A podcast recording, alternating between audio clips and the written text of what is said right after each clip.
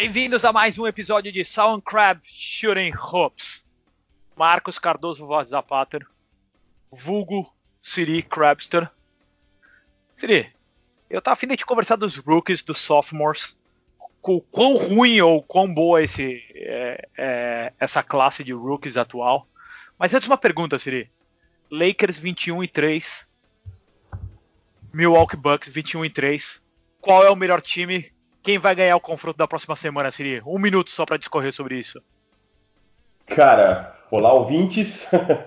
Realmente, a, a, as duas equipes são, estão com o melhor recorde na liga. Já começou um debate até se alguma delas pode chegar ao recorde de 73 vitórias do Warriors ou até passar esse número.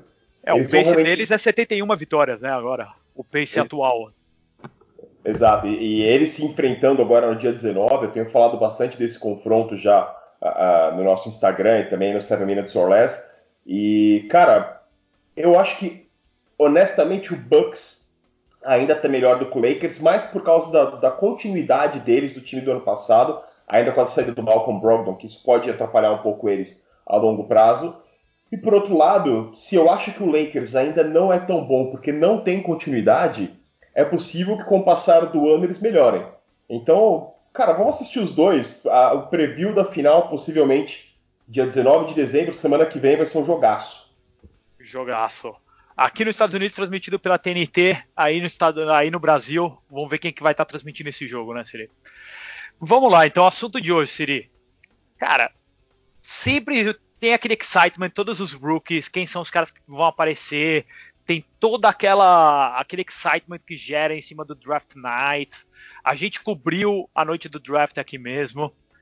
E meu, já aí passado mais de 20 jogos por equipe, já mais de um quarto da temporada já já no retrovisor. Meu, parece um rookie class assim um pouco disappointing. Tudo bem, o, o Zion não tá jogando, ainda não estreou e por tudo que indica ele deve ser um, um, excelente rookie e um excelente jogador. O Jamoran, que hoje seria facilmente o Rookie of the Year, perdendo vários jogos por contusão. Mas principalmente ali os, os jogadores seguintes, os que vieram logo em seguida, não fazendo barulho nenhum, Siri. Enquanto a gente vem no rookie class do ano passado, principalmente com o Luca e, e com o Trey Young fazendo muito barulho, criando os dois caras estão nessa temporada entre os top 5 em score né, na, na, NBA, então um rookie class muito bom. Cara, esse rookie class desse ano é muito disappointing, Siri. Olha, uh, o fato do Zion ter se machucado, obviamente, é, tirou muito do brilho que você esperava, porque ele não era só um first pick. Ele era possivelmente a escolha mais esperada da NBA desde o LeBron James. Então acho que quando você tira esse, esse fator da equação, você perde demais. Quando a gente olha para os outros jogadores, fala assim, cara, dos que foram draftados, a gente sempre faz a brincadeira, obviamente, seja depois de 20 jogos, depois de um quarto de temporada, depois de 5 anos, 10 anos, se o draft daquele ano, se o draft de 2019 fosse refeito, quais jogadores cairiam em qual escolha?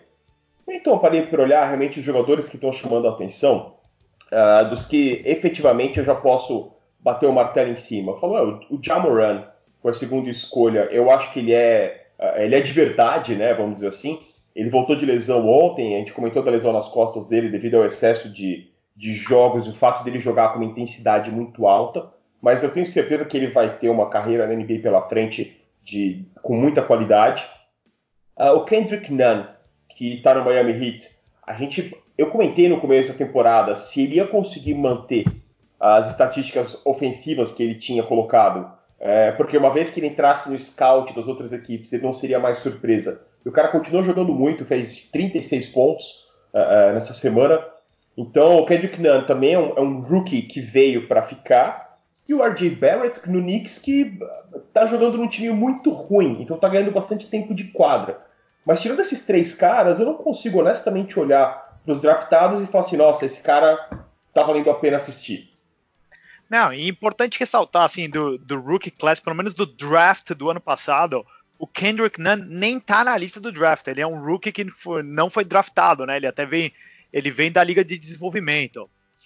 E falando um pouco do, do RJ Barrett, Cara, é, a gente olhando o RJ Barrett e comparando ele, por exemplo, com o Trey Young, a gente vê que o, o Trey Young tá jogando num time no Atlanta que tá fazendo um rebuild, o processo inteiro, que o time inteiro tá montado para ele, para ele conseguir colocar estatística e conseguir performar bem. A gente pode discutir se isso está valendo a pena ou não, porque o, o, Atlanta, embora a gente não tivesse grandes expectativas, o Atlanta está indo pior do que o esperado na temporada. Mas o, o Trey Young tem performado bem, o time está focado em desenvolver o Trey Young. O RJ Barrett, num time que praticamente só tem point guards que não que não são muito armadores de verdade, mas são aqueles ball hogs, e só tem power forward, cara, ele tá jogando num time que é horrível para ele. Acho que o RJ Barrett é um cara que estaria se, se, beneficiando se ele tivesse jogando num time com mais infraestrutura, seria. É, o cara tá preso, entre aspas, ali no, no New York, uh, realmente não ajuda muito. O Knicks está tendo uma das piores campanhas da história. A pior campanha deles, assim, tá uma bagunça, mandou o técnico embora. E eles têm uma série de jogadores jovens que eles podem desenvolver. Então você tem o Nikitilina, você tem o, o Knox, Uh, o jogador que eu gosto muito, que é o Randall, já é um pouco mais velho, seria o cara mais experiente do elenco. E quando você olha para o RJ Barrett, uh, o normal, numa equipe, como você falou bem, que está se reconstruindo, que deveria estar se reconstruindo como o Knicks, ele deveria ser o cara que com maior usabilidade na quadra. Assim, cara, dá bola para ele, deixa ele se desenvolver. Então, se você for pensar nas estatísticas, uh, o Eric Pascal, que está lá no Golden State Warriors, foi escolha do segundo draft, um cara completamente esquecido. Ele está fazendo escolha, 16. Escolha 41 do draft. Cara, escolha 41. Ele, ele pode ser uma gêmea, então, analisando o Eric Pascal, ele está fazendo 16 pontos e 5 rebotes por jogo. Bom, beleza, o Golden State abriu mão da temporada, tá botando a molecada para jogar e o cara está conseguindo produzir números. Pô, pode ser que ele seja uma, um achado, assim como o Draymond Green foi um achado, lá no final do draft, ou pode ser que ele esteja colocando números porque está tendo oportunidade. Perfeito.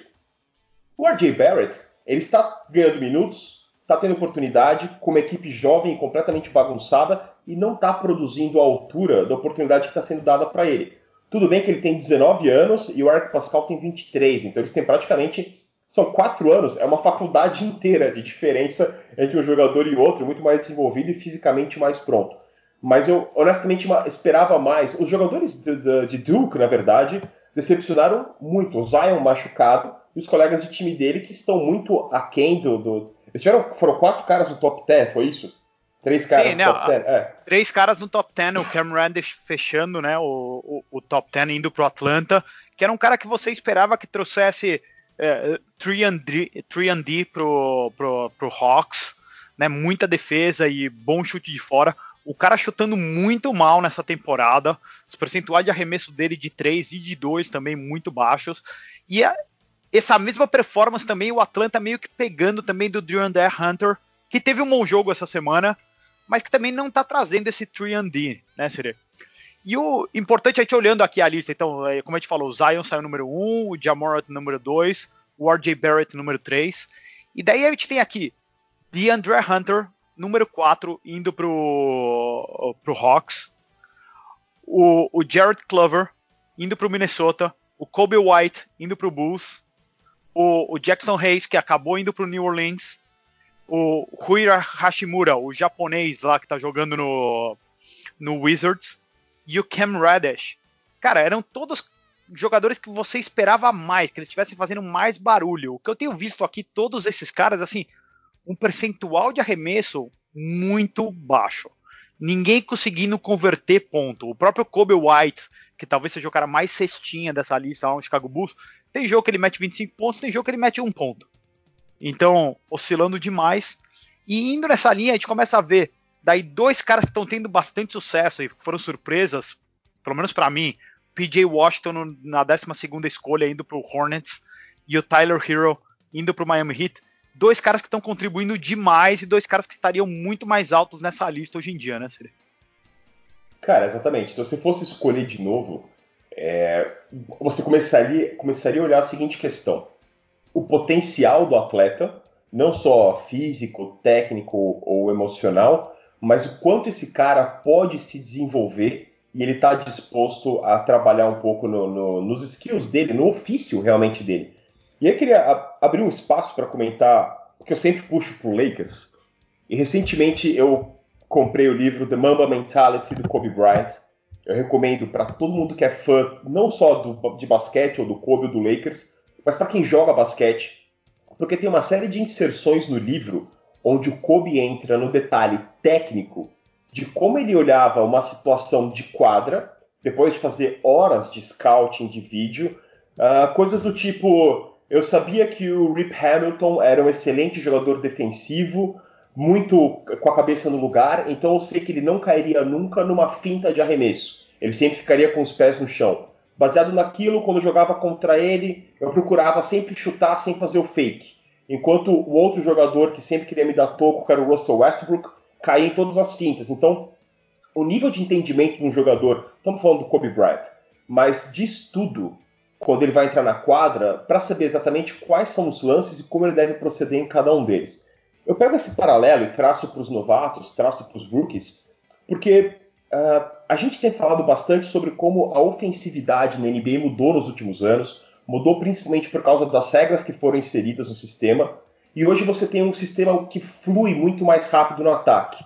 Só que quando você tira a disciplina do jogador para que ele saiba a hora certa de chutar, pode prestar atenção nos jogos. Por mais bola de três que os times estejam fazendo, eu não me lembro na minha vida de ter visto tanto airball no jogo da NBA como eu vejo.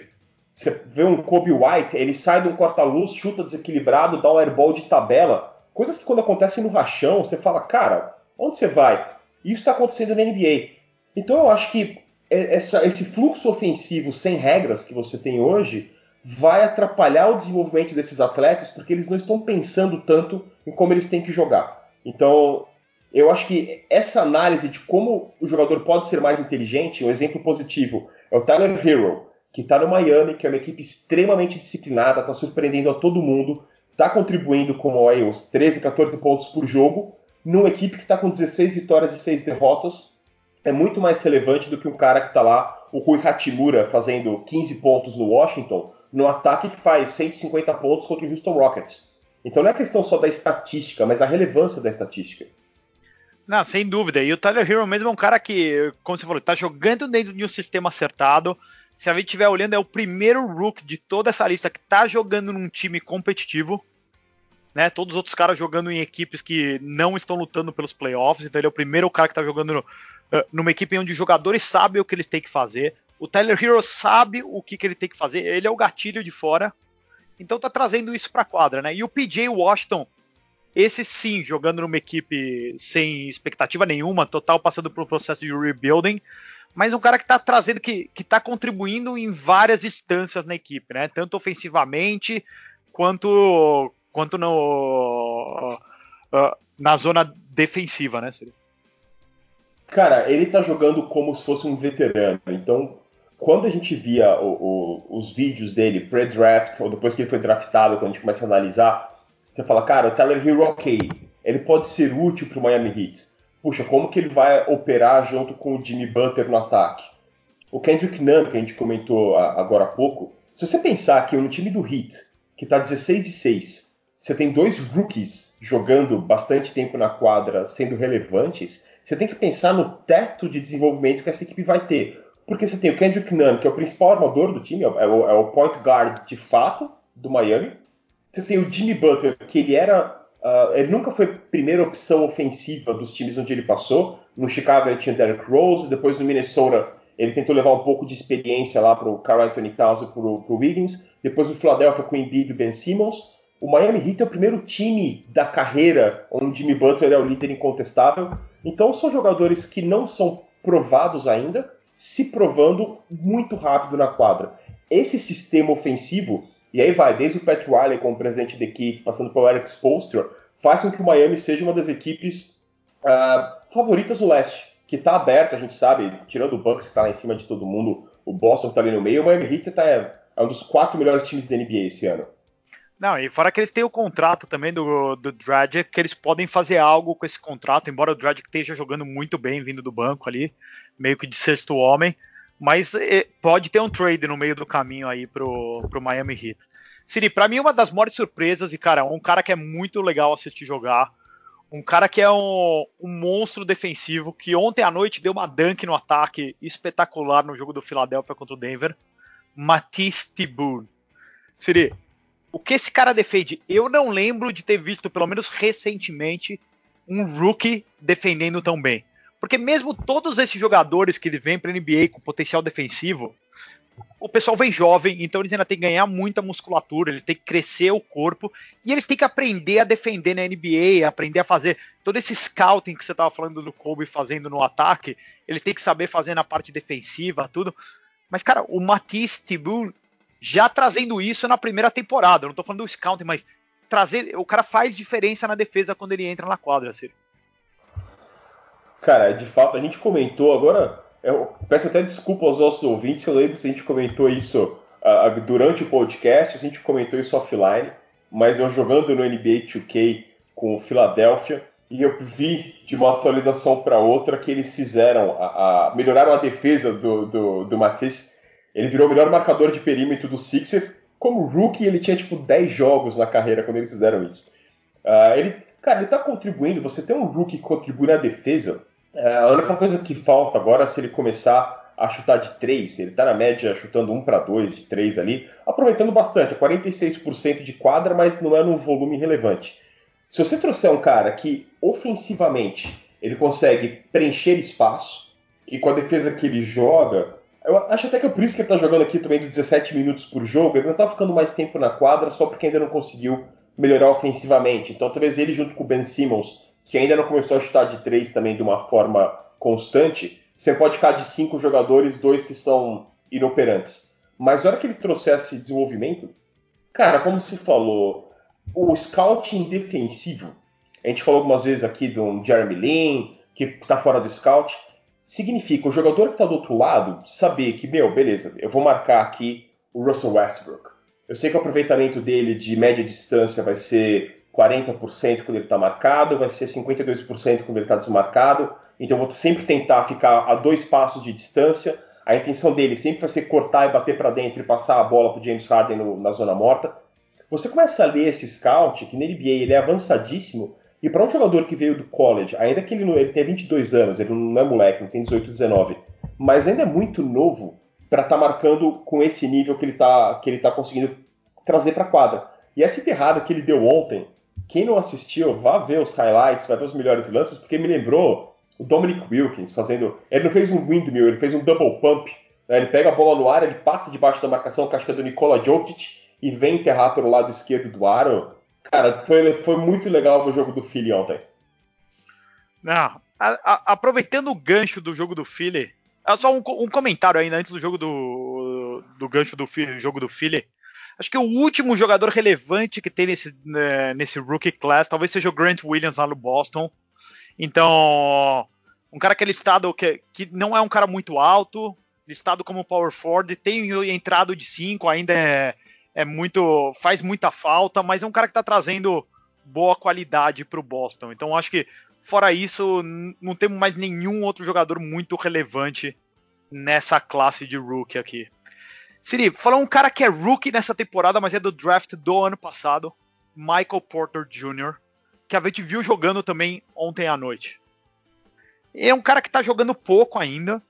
E você para pra pensar, tem tudo a ver, porque o cara perdeu. A, ele jogou uma temporada de college ele jogou basicamente um jogo, eu acho, em college. Ele veio perdeu a temporada de rookie dele na NBA. Então é como se essa fosse a primeira temporada de adulto do cara, né, Siri? E tá trazendo um bom movimento. Ele deu uma dunk legal ontem, cortando ali no backdoor. O que, que a gente pode esperar? A gente pode esperar alguma coisa a mais do Michael Porter Jr., caso ele não continue com os problemas de contusão dele nas costas, que pode ser algo crônico? Cara, ele tá jogando muito pouco. Uh, eu esperava um pouco mais dele. Esperava um pouco mais, não, porque realmente a gente não tinha informação técnica de como ele se recuperava da lesão.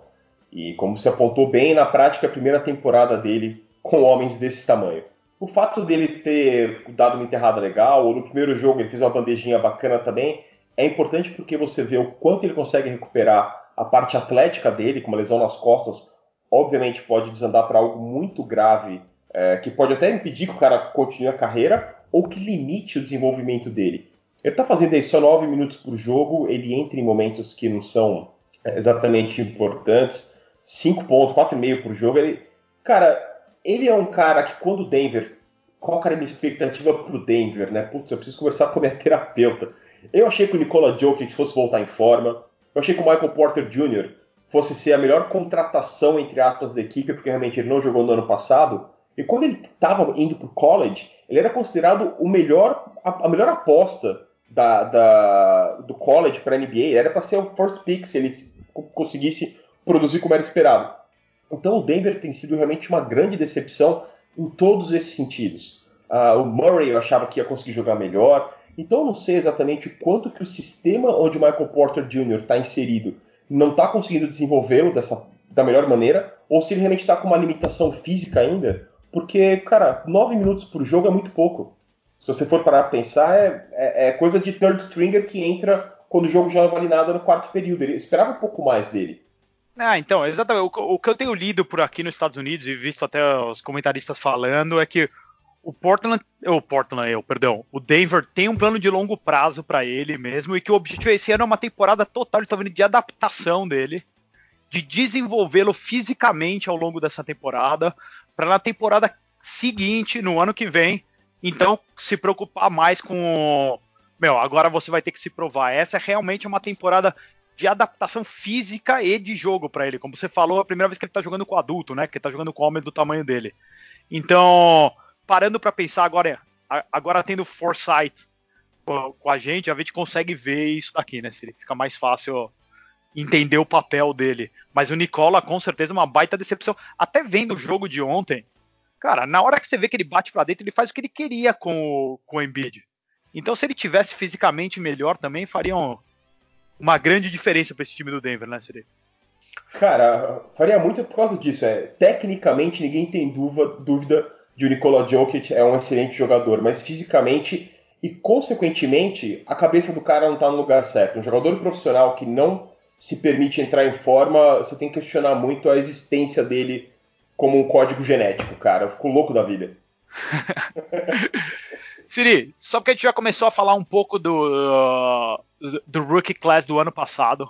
Logicamente, a gente já falou bastante do Luca Doncic, que você estava falando, ah, o o Zion era o rookie mais esperado para ser draftado, tal, que me parece um erro. Me parece que muitos americanos não acompanharam o que o Luca tinha feito na Europa e por isso talvez o Luca caiu para número 3 do, do draft. Mas independente de falar de Luca, que outros caras têm chamado a atenção dessa uh, dessa talentosa classe do ano passado de rooks? Primeiro, as grandes decepções. É, DeAndre Ayton, que pegou os 25 jogos de suspensão esse ano, o cara foi first pick. É, também achava que ele fisicamente. Pode ser que ele venha esse segundo ano também e destrua todo mundo, que o doping que ele tomou tenha feito um baita efeito e ele realmente vem. Né, a gente não sabe. Mas é, tanto ele, o Marvin Bagley, quando você olha para o Luca Doncic e para o Trey Young, você fala, cara, eles eram para ser o número um e número dois com certeza. O Bamba do Magic tem sido um jogador que defensivamente tem se posicionado bem, então acho que ele pode ser é, muito produtivo na carreira, assim, a longo prazo, jogador eficiente, mas quem eu tenho carinho muito grande, quem eu aposto, são dois caras. Um deles é o Moritz Wagner, que está conseguindo performar bem no Washington Wizards, ele foi o, o pick do Lakers. Uh, eu acompanhei ele porque ele estava no Michigan Wolverines, ele fez a final da NCAA, foi draftado pro Lakers, eu achei que ele ia ser mais um aqueles jogadores brancos, o stiff, como eles falam que não joga nada. Mas no Wizards ele está mostrando que ele consegue realmente a, a produzir. E o Shea Gildius Alexander, que ele foi uma das principais, a, principais peças na troca do Paul George para Los Angeles Clippers. E esse cara assistiu alguns jogos do Oklahoma, mais por causa do Chris Paul, mas o cara tem jogo que ele meteu 25 pontos, 30 pontos, ele é o tipo de, de armador sem posição que ofensivamente ele pode jogar tanto de um quanto dois. E esse cara eu acho que é bom. Eu, eu acho que esse cara, tirando o, Duke, o, o, o Luka Doncic e o Trey Young, o Shai Gilgeous Alexander é o grande steal, o grande talento escondido desse draft. Nesse draft do ano passado. É, é um cara que é muito legal de jogar e teve muita discussão o quanto que seria positivo ou negativo para ele estar tá jogando junto com o com o Chris Paul.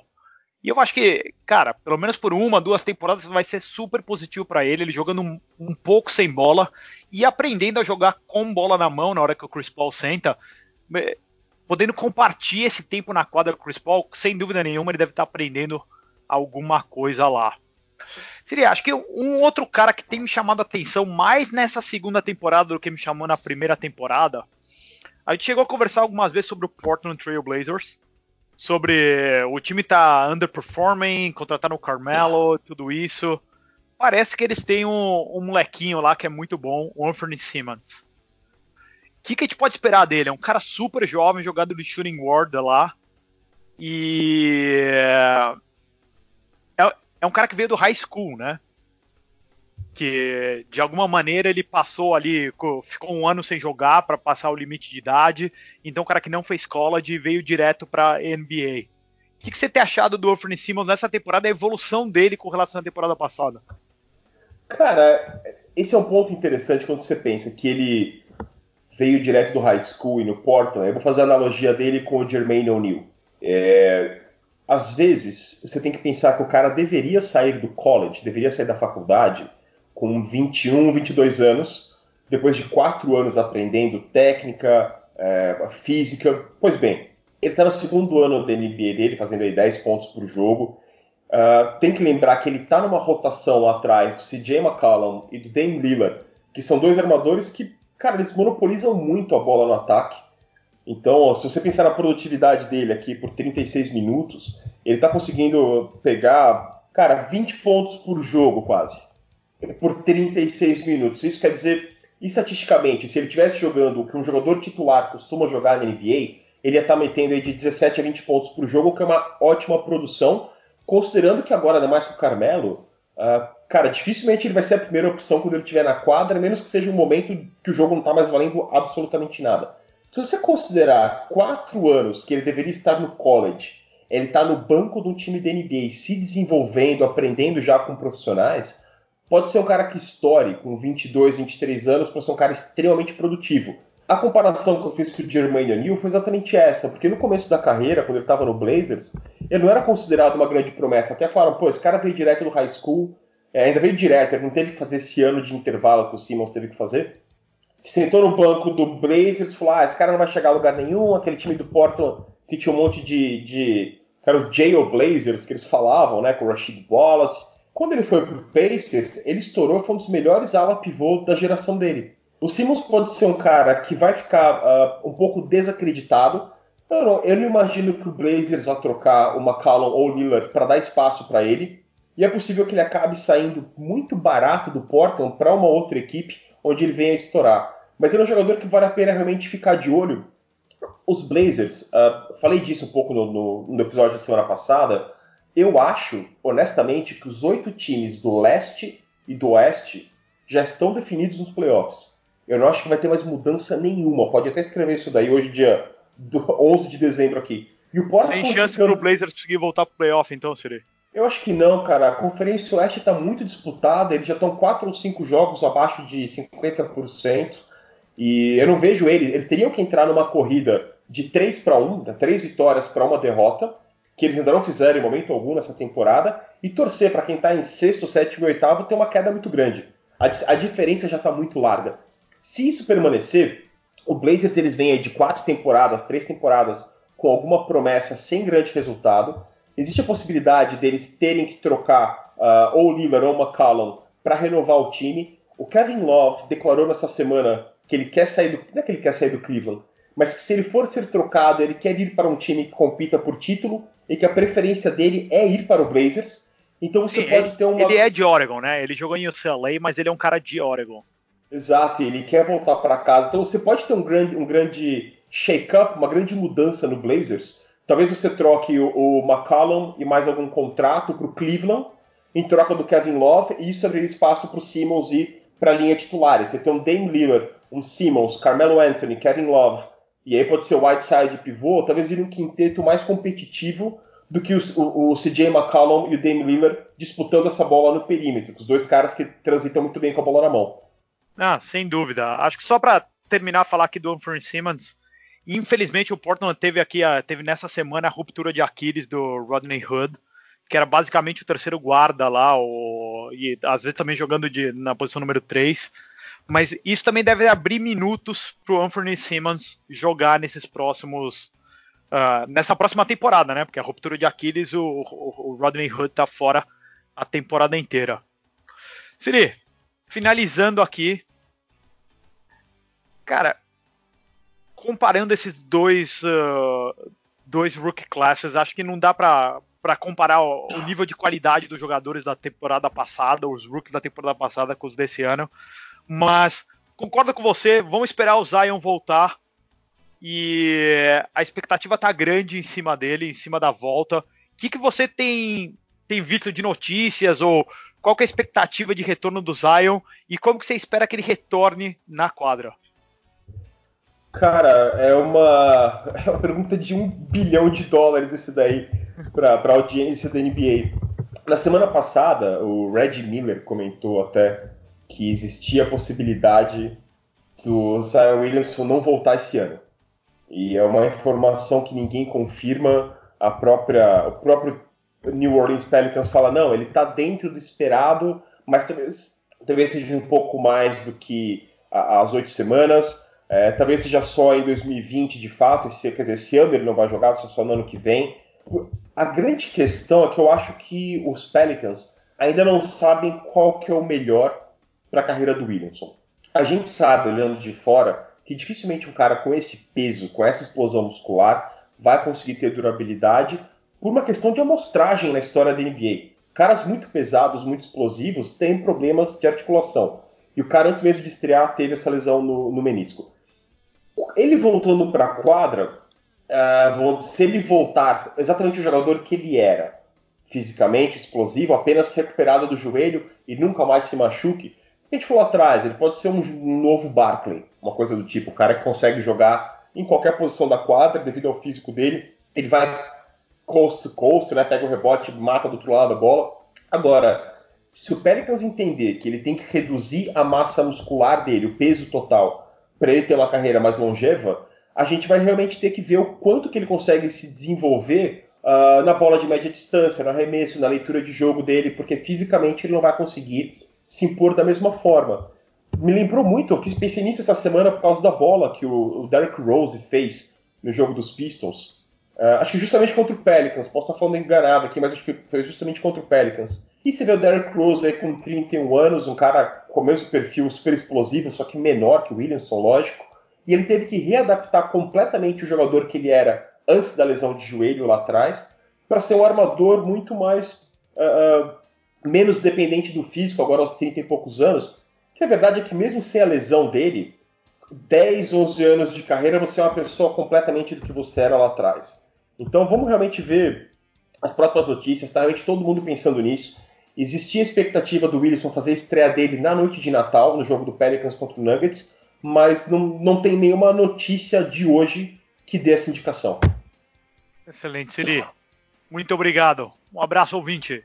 Valeu, galera. Até mais.